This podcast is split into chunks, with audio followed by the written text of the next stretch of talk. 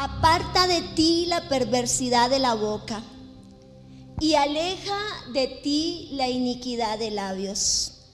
Tus ojos miren lo recto y dirijas en tus párpados hacia lo que tienes delante. Examina la senda de tus pies y todos tus caminos sean rectos. No te desvíes a la derecha ni a la izquierda. Aparta tu pie del mal. ¿Cuántos decimos amén? Proverbios 24, versículo 24 al 27. Bendigo su vida, bienvenido a este tiempo, bienvenido a congregarse a esta experiencia online también, las diferentes ciudades, los diferentes lugares, personas que se conectan en este tiempo. Y bienvenido cada uno de nosotros cuando venimos al Señor, porque el que lo busca lo halla. Amén. El que toca, Él le abre. El que confía en Él no será avergonzado, porque la fe no avergüenza. Y esa es nuestra esperanza. Y son días donde el enemigo está sembrando desesperanza. Son días donde el enemigo está matando la fe de muchos. Pero también son días de cumplimiento de la palabra, donde somos esa iglesia de los últimos tiempos. Más que nunca, convénzase que Cristo viene ya por nosotros, que estamos viviendo esa recta final, que estamos expectantes de que cada palabra, cada promesa bíblica se está cumpliendo y cada palabra profética dada se está cumpliendo. Que la semana pasada lo veíamos en Israel, donde cada día nos vamos acercando a aquello que la palabra dice. Y parte de ese cumplimiento es que la palabra dice que el amor de muchos se enfriará. Y lo estamos viendo. Se dice que el 40 que más o menos el 40% de la membresía de la iglesia del Señor en este tiempo, en el nivel a nivel del mundo ha ido menguando, ha ido bajando. Más del 40% de las personas han estado desertando, han estado siendo seducidos por doctrinas cerradas, extrañas, por revelaciones humanas y por errores humanos. Definitivamente es el tiempo de ser la iglesia más firme, la iglesia más estable, la iglesia más convencida. Y la iglesia no es el, el aviso, la iglesia somos cada uno de nosotros. Tú eres iglesia y tú eres parte de esa membresía del Señor. Y sabe, la palabra hoy nos confronta en relación a lo que vivimos. Alguien me decía esta semana, me escribí y me decía, ¿de qué lado estás? ¿Cuál es la posición de la iglesia frente a lo que vivimos? ¿Cuándo la iglesia va a salir a marchar? ¿Cuándo la iglesia va a salir a, a colocar, a dar su opinión, su convicción? Y entonces la Biblia nos dice cuál debe ser nuestra posición en este tiempo. La palabra es clara. Proverbios capítulo 24 nos declara lo que el Salmo 121 también declara. Alzaremos nuestros ojos a los montes, porque nuestro socorro no viene de derecha o de izquierda. Nuestro socorro viene de Jehová que hizo los cielos y la tierra. ¿Sabes por qué?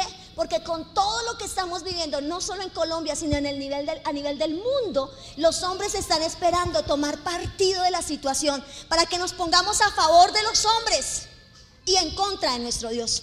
Para que la revelación de, de lo que Dios ha hecho en nosotros sea negado. Y entonces nosotros nos volvamos como uno más que razona y sabe algo, este asunto ya no es de razón, es un asunto de fe, de convicción, de certeza, de lo que Dios, del fruto de lo que Dios ha hecho en nosotros. ¿Sabe? Podemos negar a Dios cuando no lo hemos experimentado. Puedes negar a Dios cuando no has experimentado, pero cuando tú has vivido la vivencia de Dios, una experiencia personal de Dios en tu vida, en tu espíritu, Dios se hace innegable, porque sus obras son reales en nosotros. Amén. Y la palabra nos confronta en relación a cuál es la posición. El mundo quiere que demos un de, repente un veredicto. Y vemos en las redes sociales que son ahora como que podríamos decir como el termómetro para muchas cosas. Que unos están de un lado. Y si te pones de ese lado entonces viene el otro para criticarte, juzgarte. Y lo que ha hecho Satanás es dividirnos porque cuando el pueblo se divide Satanás prevalece. Un pueblo junto, un pueblo unido, es un pueblo que dice el dicho no es vencido. Pero la estrategia es la misma, la forma de actuar es la misma. Por años y años el enemigo ha hecho lo mismo y los seres humanos caemos por años y años en la misma trampa, en la misma historia. ¿Y cuál es esa trampa? Segunda de Corintios capítulo número 1, versículo número 8 al 10.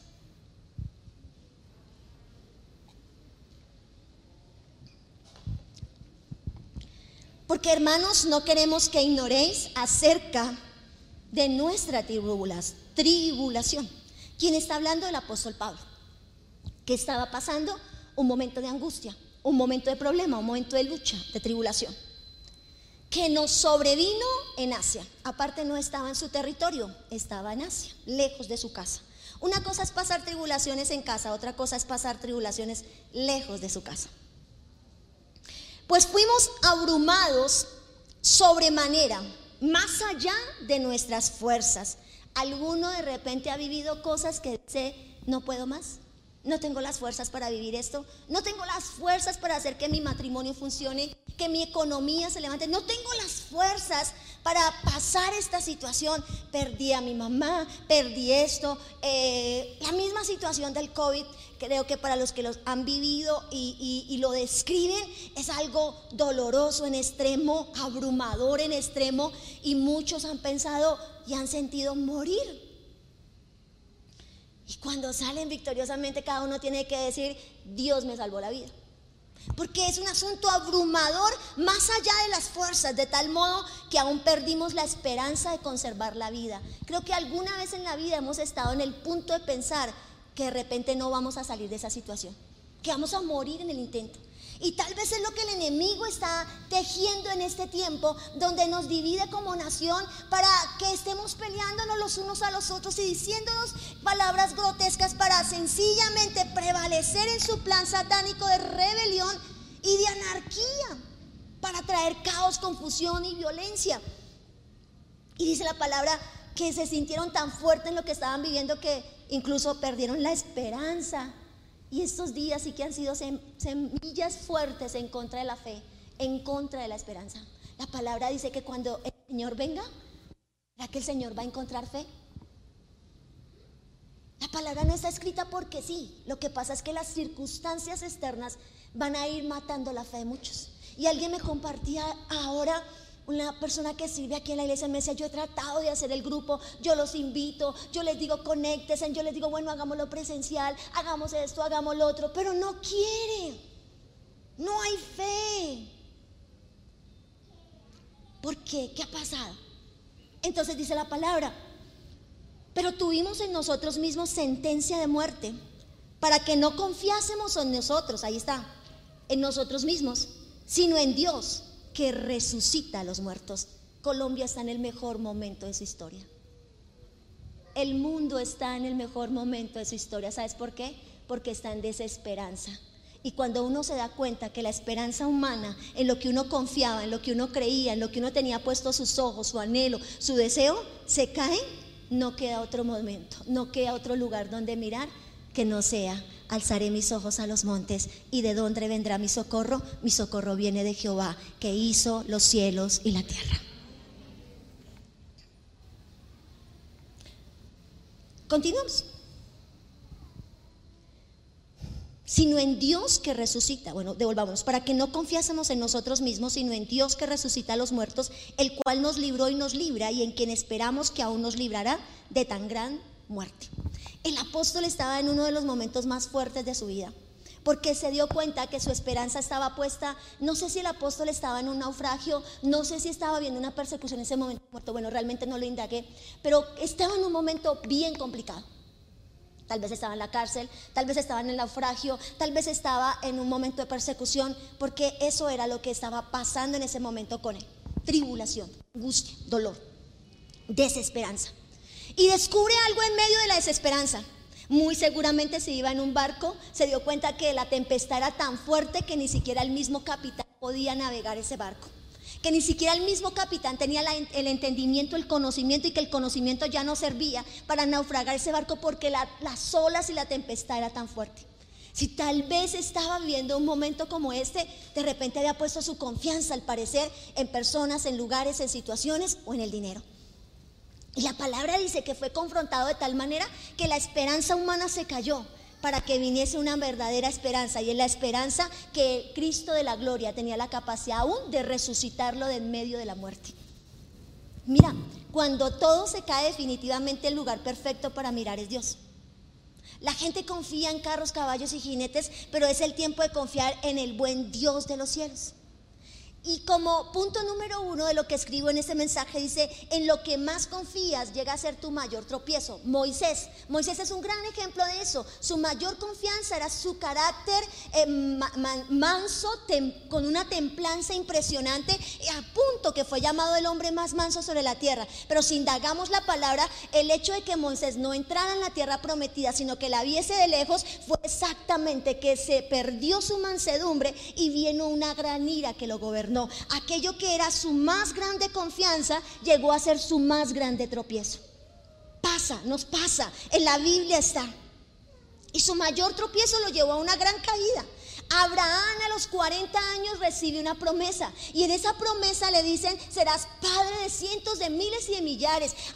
mira las estrellas, mira la arena, así será tu descendencia. Tenía 40 años, estaba lleno de vigor, de fuerza, de capacidad y podía engendrar. Pero sabe algo muy tremendo, es que pasaron 60 años para que la palabra se cumpliese. O sea, Abraham, cuando vino el cumplimiento de Isaac, tenía 100 años.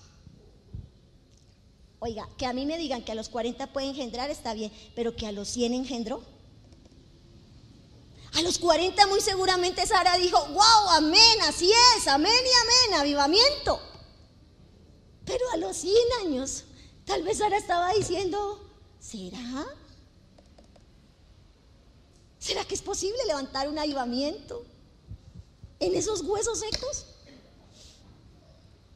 Pues bien, es que esa es la especialidad de Dios. Derribar nuestra esperanza y nuestra confianza humana y nuestra capacidad de creer tanto en lo que vemos para que aprendamos a confiar en aquello que no vemos. Moisés su mayor tropiezo, su mayor fortaleza. Abraham su mayor caída, su mayor fortaleza. Sansón, un joven que vino con un propósito desde el vientre de su madre, que Dios escuchó la oración de una nación y levantó a un Sansón con una fuerza, con una capacidad, con, una, con toda una unción impresionante desde el vientre, que Dios respaldó. Era fuerte, pero la palabra dice que en los mejores años de su vida fueron los años más miserables porque fueron los años del desorden, del caos. Y que en los peores años de su vida, cuando ya no tenía ojos, cuando ya le habían cortado su fuerza, entonces fue el tiempo donde fue mayormente usado. ¿No le parece contradictorio? Pareciera que Dios se deleitara de repente en someternos a situaciones en las cuales vamos a ser tan debilitados, tan debilitados, tan debilitados que uno dice, ¿será que Dios es como malo o algo así? ¿Será que le gusta verme sufrir? ¿Será que le gusta verme llorar? Sencillamente, iglesia, al Señor le gusta vernos dar la mayor productividad de fe, de seguridad, de certeza, de confianza, de que nuestros ojos no están puestos en el hombre, sino que nuestros ojos están puestos en Jehová Dios, que hizo los cielos y la tierra.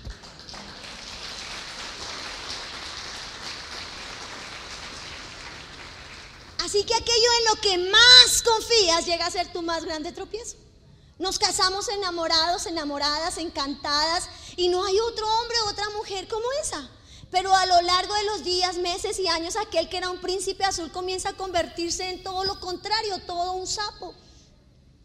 Y tú dices, luego no me entregaron un príncipe. No, nos entregan un diamante en bruto y a veces más bruto que diamante para hacer de ellos grandes diamantes. Amén, varones que están acá. Claro que sí. Suena fuerte, pero es verdad. Todo Dios lo entrega en semilla para que nosotros desarrollemos la capacidad. ¿Y qué pasa? El ídolo se nos cae. Aquellas cosas que colocamos, no va a fallar. Seguro, seguro, si todo se cae, esta persona va a estar. Y es la primera que sale corriendo. Seguro, seguro, esa persona va a apoyarme. ¿Le ha pasado? Que usted ha puesto su confianza, su fe, su convicción, y usted dice, no, a mí me falla todos, menos ese. Todos se van de la iglesia, menos ese. primero que sale a un lado. Nos pasa y nos pasa seguido. Nos pasa muy seguido. ¿Por qué?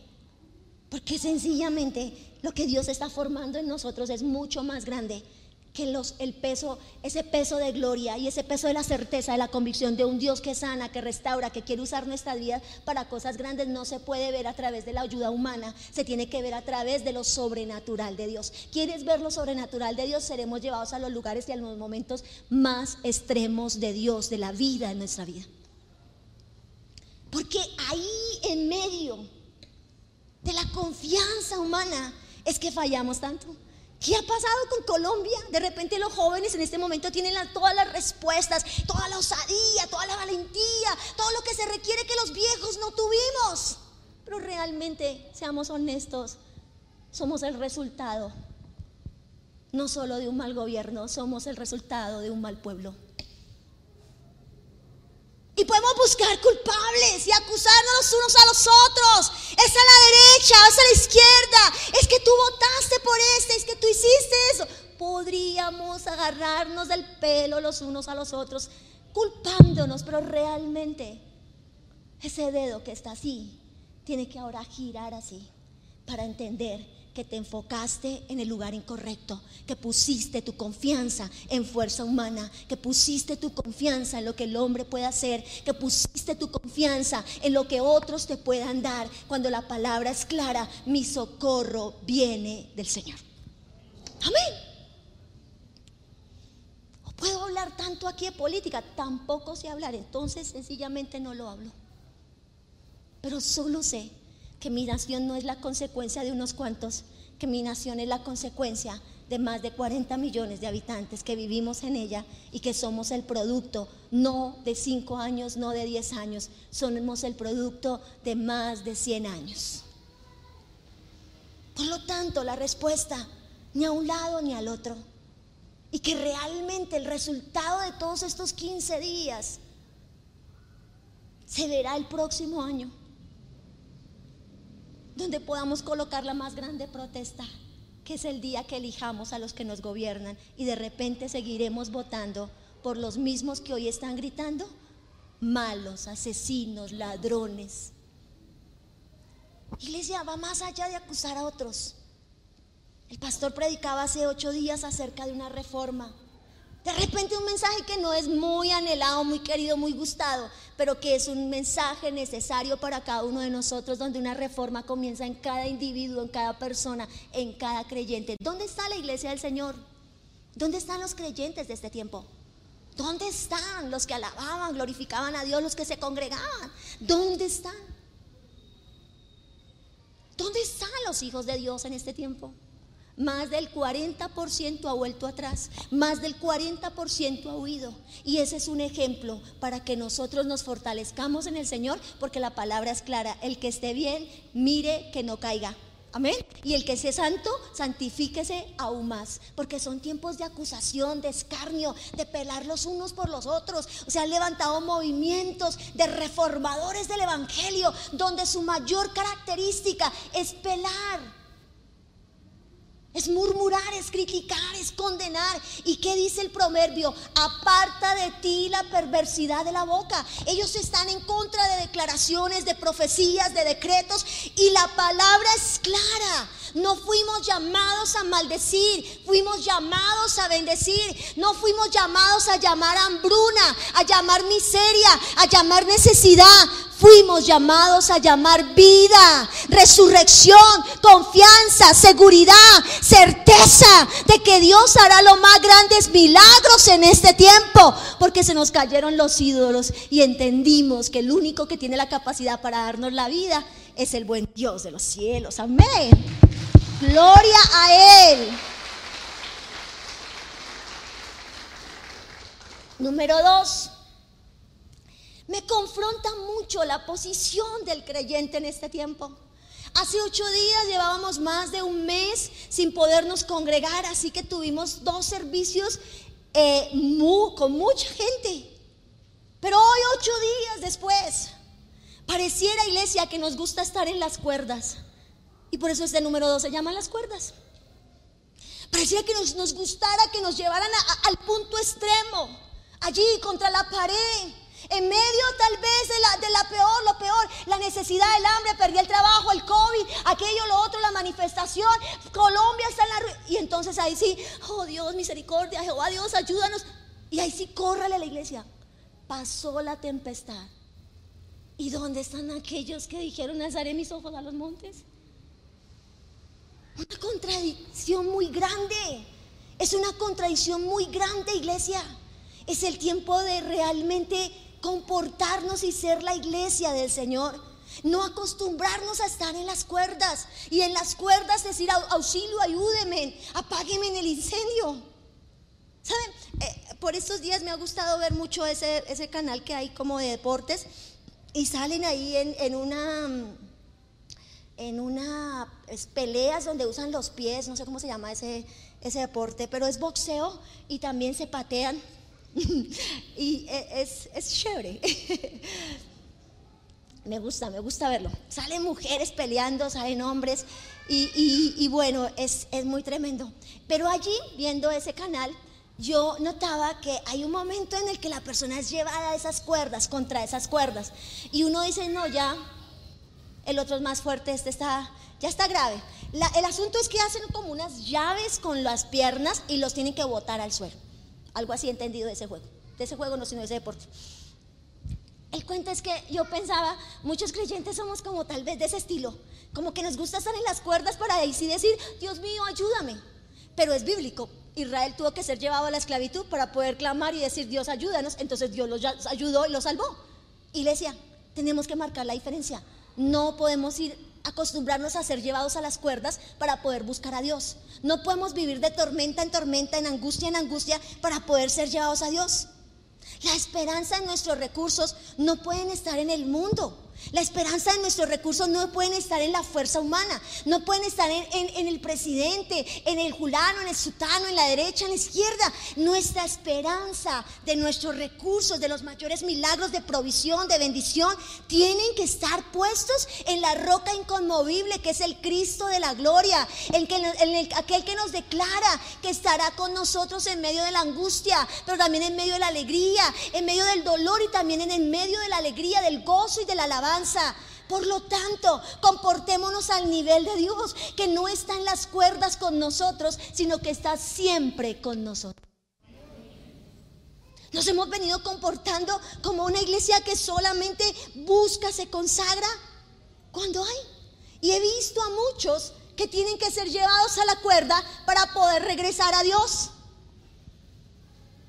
He visto a muchos en este tiempo que tal vez se apartaron, no volvieron, no volvieron a ofrendar, no volvieron a sembrar y tal vez dicen, no me pasa nada, no pasó nada, aquí estoy, tengo mucha más plata, estoy mucho mejor, tengo salud, a todos esos cristianos les ha dado COVID, en cambio yo estoy como un lulo. ¿Por qué? Porque sencillamente caminamos en el molde donde confiamos más en lo que la gente haga, en lo que el hombre diga, en lo que el país diga. Y Dios nos está dando una lección muy impresionante. Los hombres se fatigan y se cansan, pero los que esperamos en el Señor tendremos nuevas fuerzas.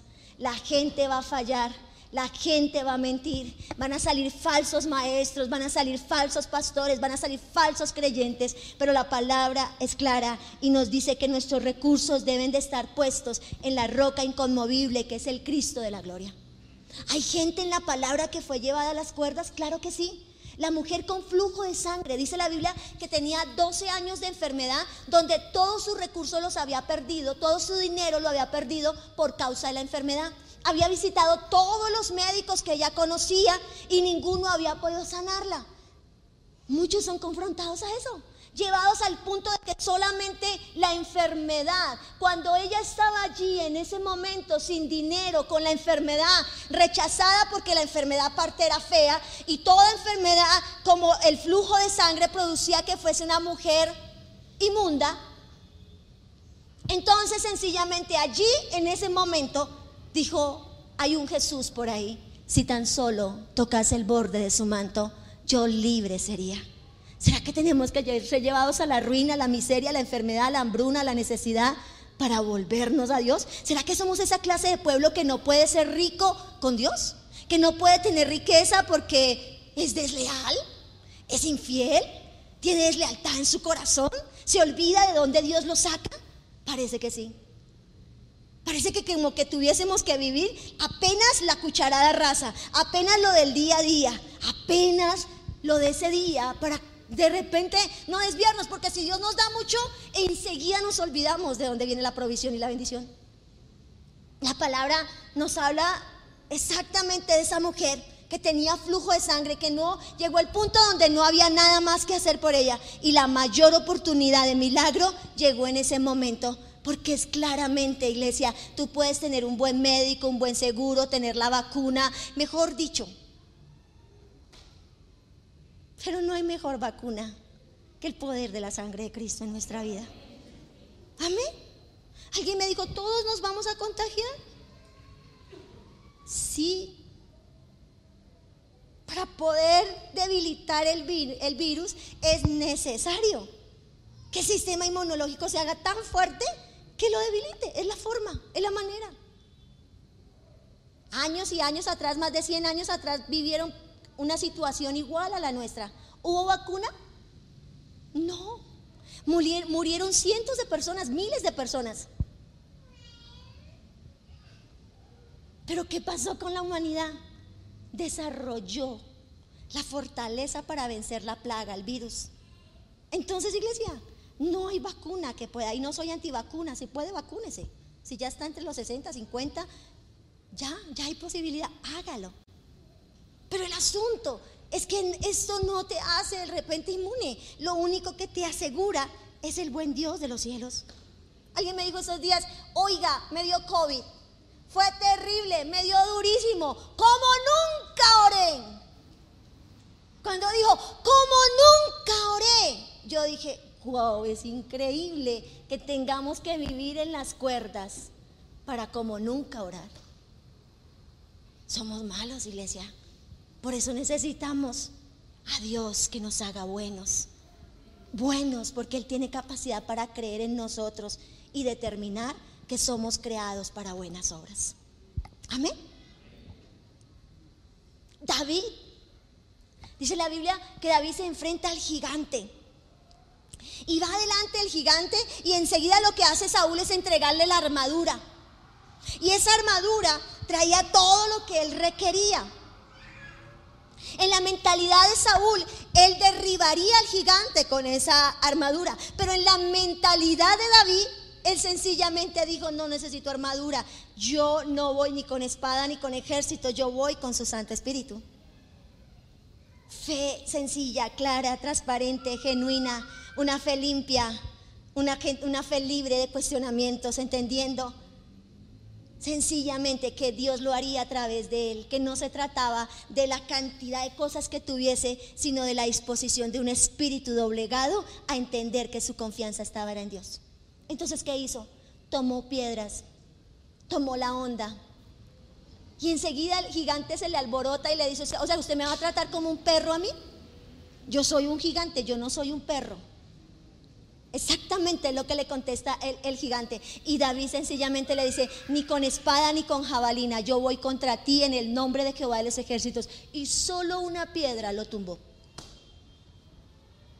Iglesia, hay cosas muy sencillas que Dios está haciendo en este tiempo, pero que nosotros nos enredamos con armaduras, con cosas, con confianzas humanas. ¿Sabe? La armadura tipifica eso, la seguridad. Si yo voy a donde Julano de tal, él me, hace él me da el palancazo la conexión, el amigo, el político. ¿No hemos votado nosotros por un puesto? ¿Por un plato de comida? ¿Por un sándwich? Voy a contarle un secreto. Hace muchos años atrás, en mi espíritu, en mi corazón y en el de mi esposo, sí había la fe y la esperanza, la convicción de que podíamos hacer una incidencia política aquí en Ciudad Bolívar. Y nos lanzamos como ediles de esta localidad. Creo que algunos votaron, otros no votaron por mí, pero bien, gracias, yo lo perdono. Alguien de frente me dijo, yo no voté por usted porque la verdad, la verdad, eso es demasiada corrupción y Dios tiene un propósito con usted. Le dije, bien, gracias. Pero entendí algo un día, haciendo la campaña política. Alguien me invitó a predicar a su iglesia. No oigo el nombre, no oigo quién es, pero tranquilo. No empiece ahí a matarse la cabeza a ver quién fue. Llego a la iglesia, la alabanza, luego predico. Yo no sé hacer esa tarea, sencillamente les digo, bueno, iglesia, voy para ta, ta, ta, y soy el número tal. Y listo, chao. Dios los bendiga. Yo voy saliendo de la iglesia y cuando yo voy saliendo de la iglesia van entrando unas canastas de sándwiches.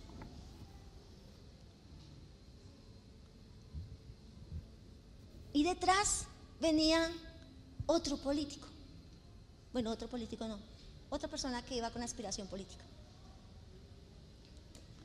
Y yo dije, Dios mío, qué gas somos nosotros, Dios. No me permitas llegar allá. Señor, primera y última, yo en esta vaina no me vuelvo a meter. Me sentí que decepcioné a Dios. Me sentí que promoví algo en el cual incluso nosotros los creyentes nos acostumbramos en un círculo vicioso. Y hoy desnudo mi corazón, mi alma y mis errores delante de usted para decirle que jamás la política será respuesta y jamás un político con un sándwich será respuesta. La respuesta es Dios en el corazón de cada creyente, en convicción, en certeza que su esperanza no viene del hombre, sino viene de Dios. Amén. David derriba al gigante con solo una piedra. ¿Cuáles eran las armas de David? Una cauchera y unas cuantas piedras. Allí conoció al Dios de Israel que es poderoso, a Jehová de los ejércitos que vence en la batalla por medio de cosas sencillas, simples de la vida. Viuda de Sarepta. La palabra dice que la viuda solamente tenía harina para tres días de vida. Y oiga, esos momentos donde usted está pasando necesidad y le llega visita. Donde usted dice, solamente hay para mí y para mis muchachos. Y si llega alguien, me descompleta el mercado. Pues así le pasó a la viuda. La palabra dice que visitaron la viuda y llegó el profeta y, le dice, tráeme algo de tomar. Y de repecho era como escaradongo y le dice, y algo de comer. Y entonces ella le dice, conforme a su necesidad, le habla. Y le dice, no tengo sino harina. Y él le dice, hágame una torta. O sea, como eso que usted dice, descarado y medio, pues. Entonces ella sencillamente sale, obedece y le trae la torta. Y entonces cuando ella da su semilla, que era todo lo que tenía, el profeta le dice, no escaseará ni la harina, ni el aceite en tu casa. ¿Y sabe qué sucedió? La viuda fue prosperada por tres años, pagó sus deudas y tuvo negocio no solo para ella, sino para los que le rodeaban, porque le mandó a traer vasijas y las vasijas que ya no tenía, le dijo, dígale a los vecinos que traigan las vasijas de ellos. ¿Sabes por qué? Porque cuando Dios obra en tu vida, Dios trasciende para generaciones completas, para que tu entorno sea transformada. Colombia es el resultado de un pueblo torcido como todos nosotros. ¿Qué necesitamos?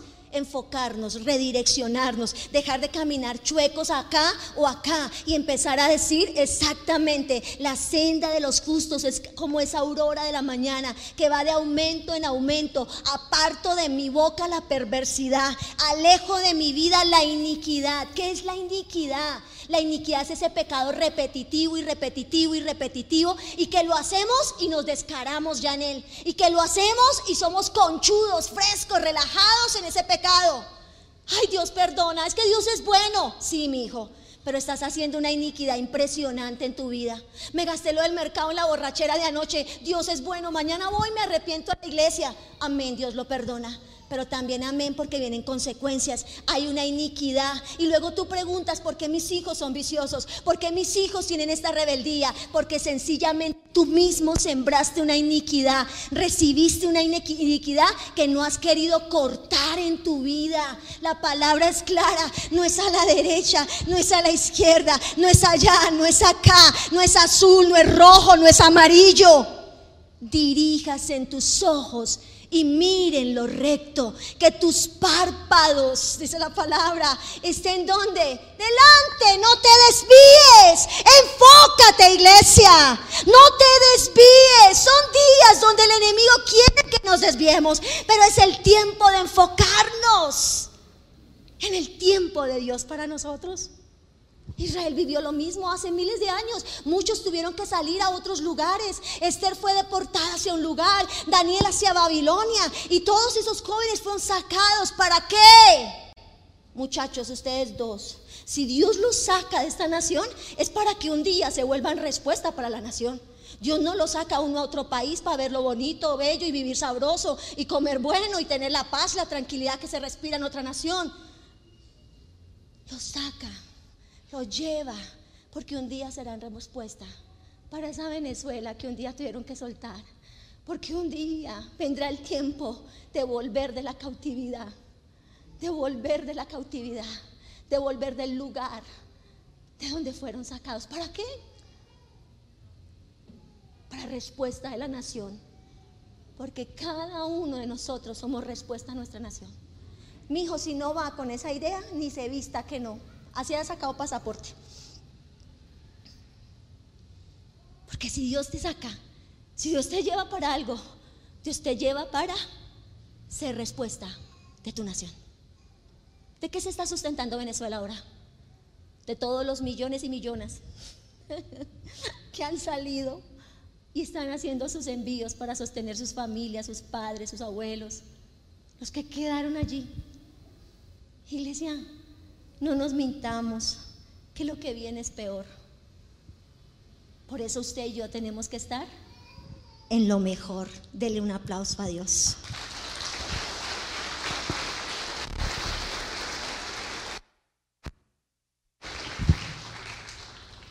No le dé miedo. No tenga miedo de sembrar en este tiempo. No tenga miedo de sacar la poca harina que tiene, el poco pan que tiene. No le dé miedo, no tenga miedo, porque es el tiempo de los mayores milagros, de la más grande obra de Dios, porque tu confianza no está en la poca harina que tienes. Tu confianza debe estar puesta en el buen Dios de los cielos, que proveerá, que prosperará. Amén. Hay muchos en contra de que prosperemos. Pero hay uno a favor de esa prosperidad y de malas el restante. ¿Sabes por qué? Porque es el dueño del oro, del tesoro y de la riqueza de la tierra. Y si Dios se obsesiona contigo por ponerte bonito, tranquilo. Tranquilo. Hay un resto de gente por las redes en contra de la prosperidad, a favor de la hambruna y de la necesidad, de la miseria y yo quiero decirle, la palabra es clara en relación. Siempre que Jesús llegó a un lugar, cambió el lugar, prosperó el lugar. Siempre que Dios llegó a una vida, la vida jamás volvió a ser la misma. Número tres, cambia tu esperanza por la esperanza que viene de Dios. Colombia, por favor, Colombia, cambia tu esperanza por la esperanza que viene de Dios. Me duele mucho que los muertos de este día sean jóvenes, pero me duele más la ignorancia del corazón, porque lo que el enemigo está usando, el de este lado y el de este lado está usando, es esa pasión del joven. Es esa emoción del joven, es esa inexperiencia del joven para colocarlo como carne de cañón frente a una guerra sin sentido. Donde necesitamos es a nuestros jóvenes vivos, para que ocupen esos lugares de gobierno, para que hagan la incidencia allí. Ese será el verdadero resultado de nuestras marchas, de nuestra protesta, que sus hijos se sienten allí, que ya no sean malos hijos de los hijos de los hijos que traen la iniquidad de la corrupción en sus venas. Y es fuerte ver eso. ¿Por qué? Porque el joven también tiene su esperanza en el de la derecha o en el de la izquierda. Y mientras tanto el dueño de la derecha y el dueño de la izquierda se está burlando de todos nosotros. Iglesia así no es. ¿Sabes por qué tanto ataque contra la iglesia? Porque la iglesia renueva la mente. Romanos, porque la iglesia cambia la mentalidad, porque la palabra de Dios trae transformación. Por eso, porque tú y yo llegamos al Señor ignorantes, bruticos, cerraditos, con el velo aquí. ¿Sabes por qué? ¿Porque éramos brutos? No, porque el pecado nos tenía brutos. Brutos. Ciegos. Pero la palabra nos quita el velo. Y aquí solamente hay gente sabia. ¿Cuántos dicen amén? Gente entendida, gente inteligente, gente capaz de marcar una diferencia. David nunca se veía como rey. Es más, la gente no lo veía como rey. Nos pasa, nos pasa. La gente no nos ve realmente. Si la gente supiera que hay dentro de nosotros, la verdad nos tratarían con mayor respeto. Pero bueno, gloria a Dios por ellos. Hace unos días me pasó algo muy fuerte que me llevó a este mensaje. Dios me dio una palabra para alguien y yo fui a dársela. Y empecé a hablar. Y enseguida que yo le dije, Dios esto, esto. ¿Sabes qué hizo? Volteó a mirar a la derecha y le dijo a Juliano, ve, nos están esperando. Y se fue. Yo entendí el mensaje, no quería la palabra. No le interesa la palabra. Y yo no me sentí mal porque me dejara hablando sola. Yo estoy acostumbrada a hablar sola. Yo me sentí muy triste. No por él, sino por una nación sin fe, por una nación sin esperanza, porque Él representa lo que la palabra dice. Si Jesús viene en este momento, si el Hijo del Hombre llegase en este momento, ¿hallará fe en la tierra? Porque es una muerte, es, es un dardo fuerte a la fe, a la esperanza. Si vemos noticias todo el tiempo, vamos a terminar vueltos nada. Y yo entendí que esa persona había perdido su fe, su fuerza, su esperanza. Y ya no había posibilidad. Porque cuando usted ya no recibe la palabra, ya no hay posibilidad. No porque Dios no quiera, sino porque usted no quiere, usted se bloquea, usted se cierra. ¿Por qué? ¿Por qué pasa eso, Dios? Porque pusimos nuestra esperanza en las personas pusimos nuestra confianza en la gente, pusimos la confianza en la gente, en los pastores, en los líderes, en, personas. Pusimos la confianza en el presidente, pusimos la confianza en los senadores, en Julano, en Sutano, en Perencejo. Ese me dijo que si votaba por él me daba el, el empleo. A la fecha ya no te contesta el teléfono. Es más, cambió de número. Típico, típico, pasa. Pusimos nuestra, confianza, nuestra esperanza. Y mira lo que dice el Salmo 107, versículo 23 al 30. Los que descienden al mar en naves y hacen negocios en las muchas aguas. Ellos han visto las obras de Jehová, o sea, son gente que conoce a Dios. Y sus maravillas, han experimentado los milagros de Dios. Porque habló e hizo levantar un viento tempestuoso que encrespa sus ondas, sube a los cielos, desciende a los abismos, entonces, ah, no, perdón, sus almas se derriten con el mal, tiemblan, titubean como ebrios y toda su ciencia es inútil. Escuche eso, por favor. Tienen el conocimiento, saben todo, pero se levanta la tempestad y toda su ciencia es inútil. Hay un virus, hay un COVID, pero la ciencia llega a ser inútil, muta y trae otra cepa. Y la cepa es mayor, entonces sirve o no sirve vacunarse. La ciencia viene a ser inútil. Entonces claman a Jehová en su angustia y los libra de sus aflicciones. ¿No está pasando eso, iglesia? ¿Cuántos son los sanos? Cambia la tempestad en sosiego y se apaciguan sus ondas. Luego se alegran porque se apaciguaron y así los guía a puerto seguro que deseaban. Toda ciencia es inútil. El Espíritu de Dios dice a esta generación, mejor es confiar en Jehová que confiar en el hombre. El Espíritu de Dios dice a esta nación y a la tierra entera, mejor es confiar en Jehová que confiar en el hombre. Esas eran las palabras de un David sencillo, simple, sin tanto entendimiento y sin tanto conocimiento, sin tanta revelación y cuento. Pero mire lo que dice la palabra. Segunda de Samuel capítulo 24, versículo número 10 al 14 y voy terminando. Después de que David hubo censado al pueblo, le pesó en su corazón. Un día, David se olvida de la cauchera y de las piedras. Y entonces se le ocurre la grandiosa idea de censar la nación. Su mayor fortaleza viene a ser su mayor debilidad. Y entonces censa, la, censa el pueblo y censa cuántos habían en su ejército, cuántos de artillería, cuántos de caballería, cuántos de... ¿De qué son nosotros? Ingenieros, cuántos catapultas tenían, cuántas espadas, cuántos caballos, cuántos jinetes. Y entonces él quería humanamente saber que ahora su confianza estaba puesta en la armadura, en la espada. Y sabe, Joab le dice, no hagas eso, mi, señor. Mas él se empecina. Y la palabra es clara y dice lo siguiente. Y le pesó en su corazón.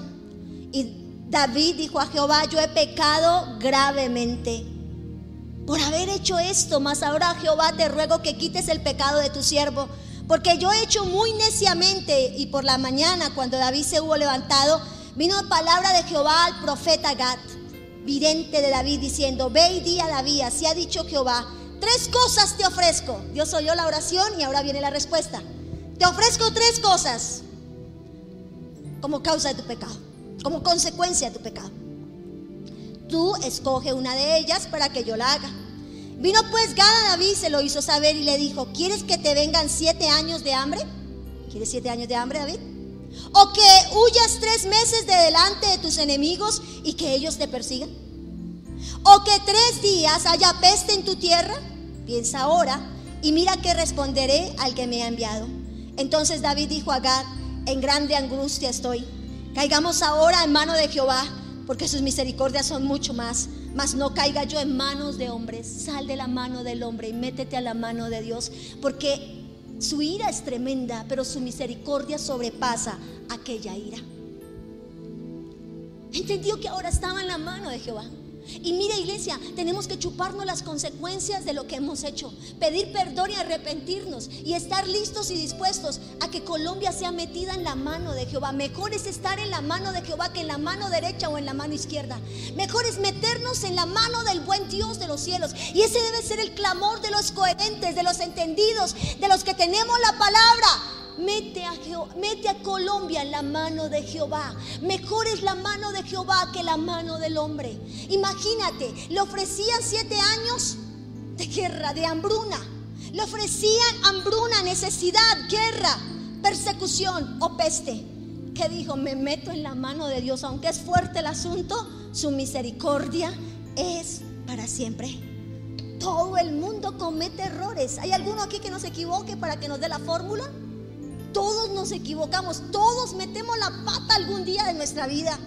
Y sabe, por eso hay mucha gente que anda por ahí criticando los errores de otro. El que critica la paja ajena es porque quiere esconder la viga que tiene.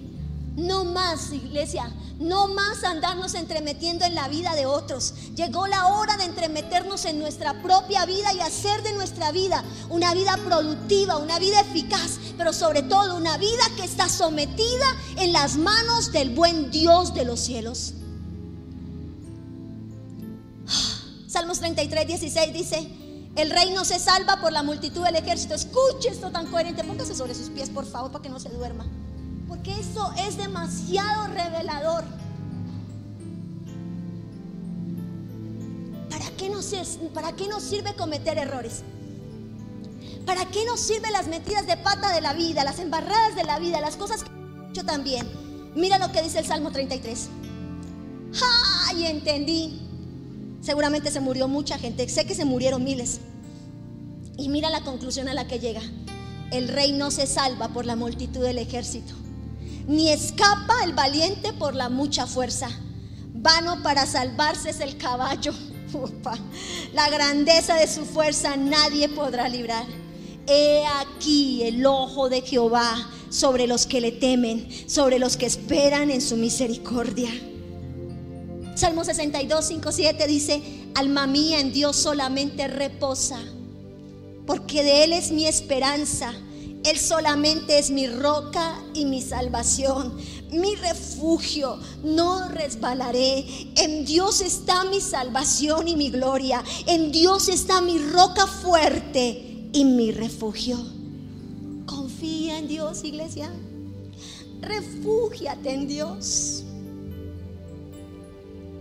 Es el tiempo de Dios en nuestra vida. Muchos no quieren, pero yo quiero. Tú quieres. Tú quieres confiar en Dios.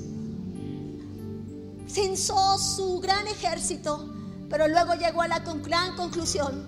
De nada sirve el caballo, de nada sirve el jinete, de nada sirve la espada, de nada sirve la vacuna. No soy antivacuna.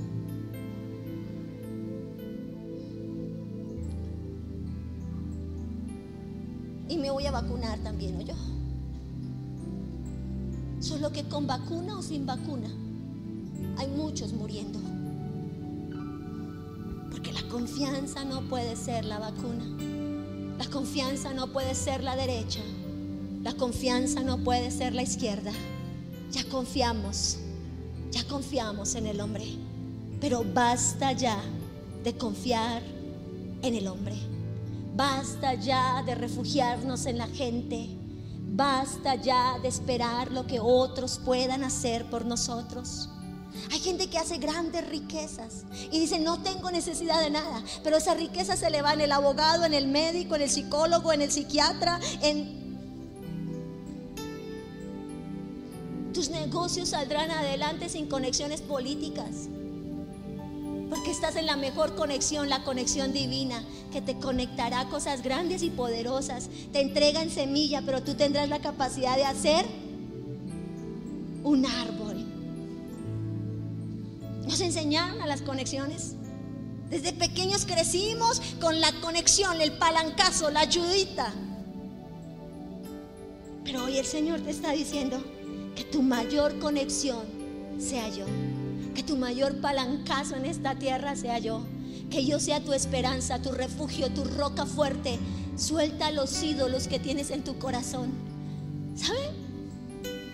Es tremendo ver en estos días de inundaciones por ahí la gente cargando sus, sus dioses al hombro, sacándolos de medio de la de tempestad. Y uno dice, si son dioses, ¿por qué hay que cargarlos? ¿Por qué hay que sacarlos de la tempestad? A Jehová Dios no lo conocemos, no lo hemos visto, pero lo hemos vivido a plenitud, haciendo grandes proezas por nosotros. Amén.